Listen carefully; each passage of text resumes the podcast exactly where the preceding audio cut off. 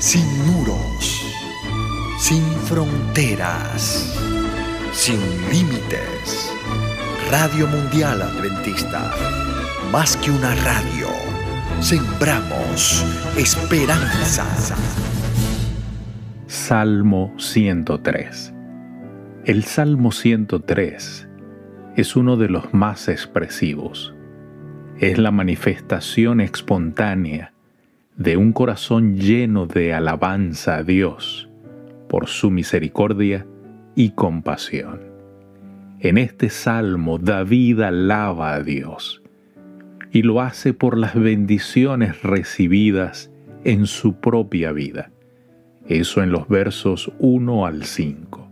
También describe la bondad amorosa que Dios manifiesta para con sus hijos. Eso en los versos 6 al 14. También muestra la dependencia del hombre de la misericordia de Dios en los versos 15 al 18. Y finalmente invita a toda la creación a adorar a Dios, versos 19 al 22. Los salmos 103 y 104 son paralelos el primero celebra las maravillas de Dios reveladas en su compasión y su misericordia. El segundo canta sus maravillas en la creación. A veces se escucha decir que debemos alabar a Dios por quien es y no por lo que nos da. Este es un pensamiento noble, pero si pensamos de manera hebraica, nos damos cuenta que no podemos separar una de la otra. Si recordamos lo que Dios hace, recordaremos quién es y viceversa. Y esa es la llave para liberar el poder del Salmo 103. A medida que recordamos lo que ha hecho por nosotros, recordaremos quién es Él el Santo de Israel, el Dios de toda misericordia y gracia. Y mientras nos saturamos de gratitud, podremos gritar, bendice alma mía al Señor, y bendiga todo mi ser su santo nombre. Así dice el primer versículo. Los versos 2 al 4. Bendice alma mía a Jehová y no olvides ninguno de sus beneficios. Él es quien perdona todas tus iniquidades, el que sana todas tus dolencias, el que rescata del hoyo tu vida, el que te corona de favores y misericordias. Para alabar debidamente al Señor, hay que emplear todas las facultades no podemos olvidar lo que Dios ha hecho en el pasado por nosotros. Olvidarlo sería perder la confianza en Él, para el presente y para el futuro. Verso 5, 8 al 10. El que sacia de bien tu boca, de modo que te rejuvenezcas como el águila Misericordioso y clemente es Jehová, lento para la ira y grande en misericordia. No contenderá para siempre, ni para siempre guardará el enojo.